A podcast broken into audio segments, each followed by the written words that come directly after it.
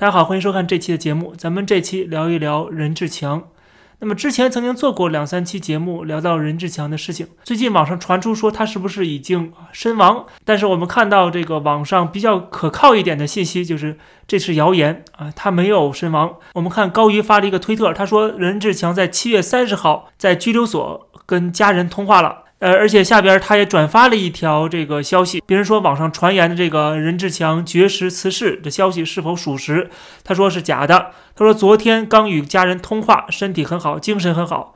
家人为他请了沈志庚做辩护律师，合同已经签了，被他拒绝，坚持自己辩护。第二就是要钱买书，坚持学习。第三就是所有涉案人员的刑责被其全部揽下。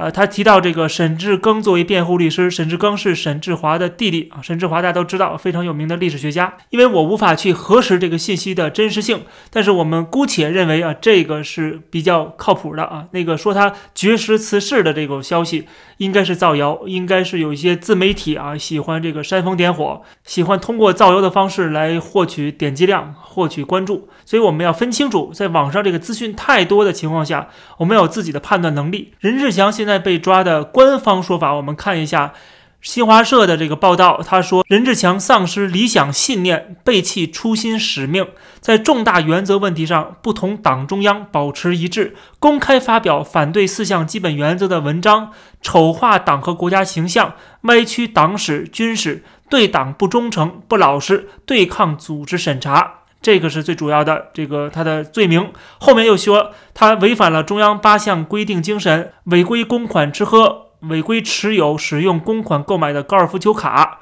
在组织谈话时不如实说明问题，将公权力作为谋取私利的工具。违规使用公款报销应由个人支付的费用，长期无偿使用社会商人提供的办公场所及住房，通过关联企业违规从事盈利活动获取巨额利益，不正确履行职责给国有资产造成重大损失，家风败坏，家教不严，伙同子女大肆敛财。这个罪名说了这么多啊，特别是后面这段，他特别提到了什么高尔夫球卡。那么我想知道，一个高尔夫球卡能够值多少钱呢？他特意把这个高尔夫球卡拿出来，反而恰恰说明，其实他没什么大的这种犯罪的事实，找不到一些呃成百万、上千万、上亿的这些犯罪的事实。最后好不容易挑出来有一个高尔夫球卡，然后就把这个写进去。所以，我们当我们看这个官方在批判一个人的时候，他这个措辞我们要关注，就是他能够看到这个写这个啊罪名的人他内心的。一个心理的活动，他为什么讲了这么多这个以权谋私啊，什么大肆敛财啊，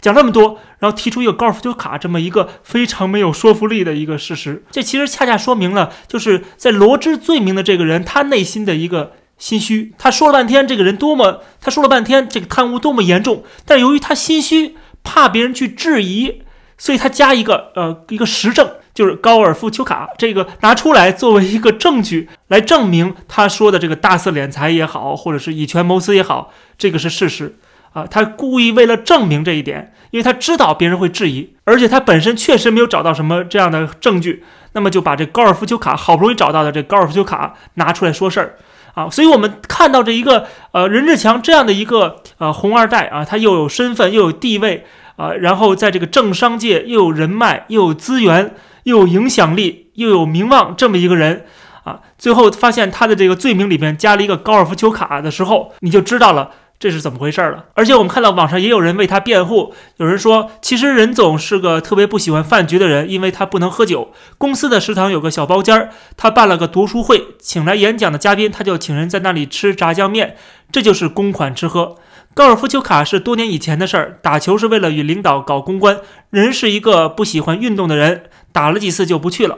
他退休后参与了刘晓光倡导成立的阿拉善基金会，是环保公益组织。公司给他提供了办公室，这也算一项罪名。怎么不提他做了很多好事儿呢？大家看到这个人应该是比较了解呃这个任志强的情况的一个人，把这个所谓的公款吃喝啊、高尔夫球卡，还有什么占用这个办公室，把这些都解释了一下。实际上我们都知道，这并不是什么大事，特别是在中国这样一个地方。但是为了让这个人。这个犯罪分子的形象更加的饱满，所以他必须要编织出很多的罪名来啊，因为只有一个罪名太单薄了，这是这个罗织罪名的人他们的一个心理。那么抓任志强最主要的原因，给他罗织这些罪名最主要的原因，就是其实那个罪名的第一句话，就是在重大的原则问题上没有跟党中央保持一致，这个是给他罗织罪名、把他抓进监狱的最主要的原因。还是一句话，就是你没有跟党走。你甚至写文章挑战了党中央，挑战了习近平的权威。这个过去不是没有发生过，他在之前就是因为挑战了这个习近平所说的“党没姓党”，他觉得这个媒体怎么能够姓党呢？对吧？这个媒体又不是用党费支撑的，它是用人民的、全国人民的这个税收来支撑的，这样的官方媒体怎么能够姓党呢？他提出这样的一个质疑啊，其实是非常合理的一个质疑。但是啊，被当时的这个官方啊开始抹黑他，然后开始要抓捕他。但是由于他背后是有势力的，他毕竟跟王岐山也好、于正声也好、刘贺也好，他跟这些人的关系还是不错的。特别是跟王岐山，最后还是人王岐山保了他。所以说没有把他怎么样，最后只是把他那个上千万粉丝的微博给关掉了。我们看当时网信办在封他的微博的时候，还发表了一个声明。这个声明说，网络空间不是法外之地，任何人不得利用网络传播违法信息。这个特别有意思，就是你违不违法，不是你说了算的，而是法院说了算的。如果由你来确定哪句话是违法的，哪句话不是违法的，那还要法院干嘛呢？那还要中华人民共和国的宪法里边保障言论自由干嘛呢？对不对？你这个法律，你说这句话有可能就是犯法的话，那你还保证什么言论自由呢？所以很明显，中国基本上就是啊，这个公检法一家的啊，然后再跟政府、跟这个党都是一家的，最后都是党天下，一党专政。党说了算的，党说你犯法了，你就犯法了，跟法院没关系，跟宪法没关系，跟法律一点关系没有。而且这个党不仅来确定谁犯法谁没犯法，而且他还喜欢代表人民。在之前这个事件之后，官方还有一个文章，它上面写到说，任何唯恐天下不乱的行为都必然会遭到人民的唾弃，任何试图挑起事端、制造仇恨的行径都必然会遭到人民的反对。我不知道人民反没反对，但是我知道是党在反对。所以关闭了他的微博账号啊，然后后来啊，过了几年之后，现在终于又把他抓起来了。那么最后我们都关心的就是，到底会怎样对待任志强？是轻判呢，还是重判呢？啊，甚至有其他的这个可能性。我们来分析一下，就是如果是轻判的话，他根本起不到任何的作用。抓捕他的最主要原因就是要杀鸡给猴看。对吧？作为一个代表，他毕竟是党内的大佬，他可以说是党内大佬，至少他跟政商界的关系非常的密切，对吧？他是一个标志性的人物，而且他经常直言不讳，讲这个改革开放，呃，讲这个韬光养晦，他基本上是那套啊延续邓小平的路线，最后逐渐的经济开放、政治开放，他是沿着这个路线走的。他代表的基本上就是沿海地区的资本家啊，这个企业家，包括民营企业家，包括一些。啊，支持改革的这些政坛的人士，而这些人恰恰就是反对习近平这些政策的这些人啊，这个势力，所以对他轻判起不到什么作用啊，甚至更让人感觉反感。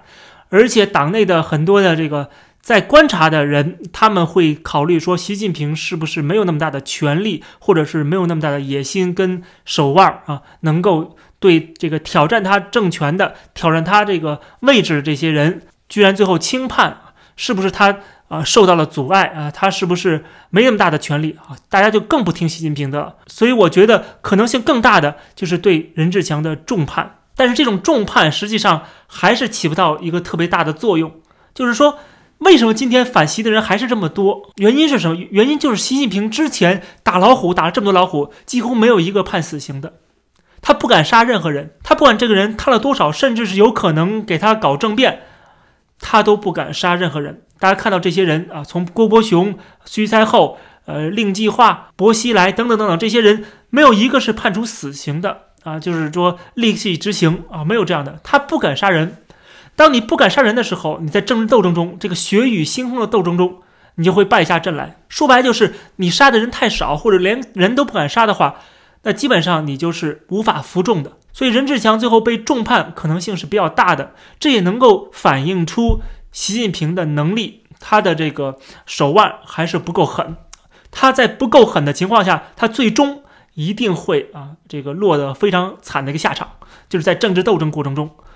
那么好了，还有一种可能性，我不能忽视，就像薄熙来案件当中的那个徐明一样啊，实德集团的董事长徐明一样，就是让你啊在狱中死亡啊，而且是意外的突发死亡。